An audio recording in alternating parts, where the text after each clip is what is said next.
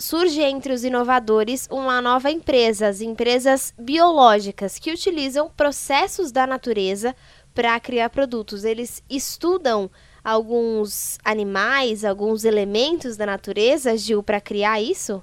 Exatamente, eles aprendem com a natureza para desenvolver novos organismos que substituem algo que a gente está utilizando há muito tempo, é, enfim, na nossa sociedade. Imagina, Letícia, você usar micróbios, por exemplo, ou fungos, para que você possa construir, fazer uma engenharia e substituir o que nós utilizamos há milhares de anos. Por exemplo, tijolos.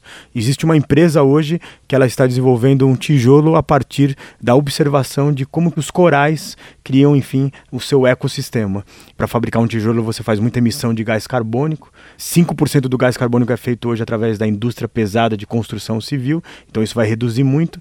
E aí você está usando a biologia para construir de forma renovável um tipo de tijolo que ele é muito mais durável, que ele se regenera e mais do que isso, ele é muito mais barato.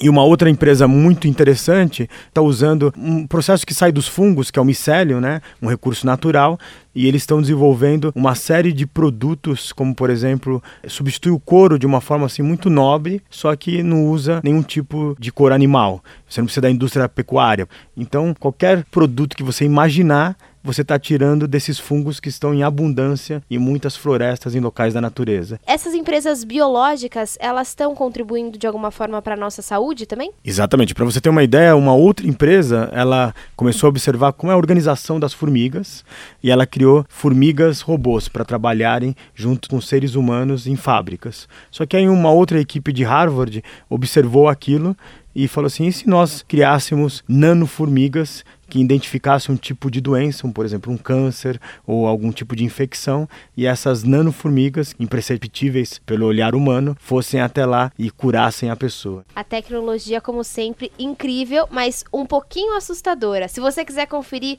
o vídeo dessa nanoformiga andando aí pelo seu organismo e também os outros produtos das empresas biológicas, é só entrar na nossa página Revolução Band News, que você encontra no bandnewsfm.com.br.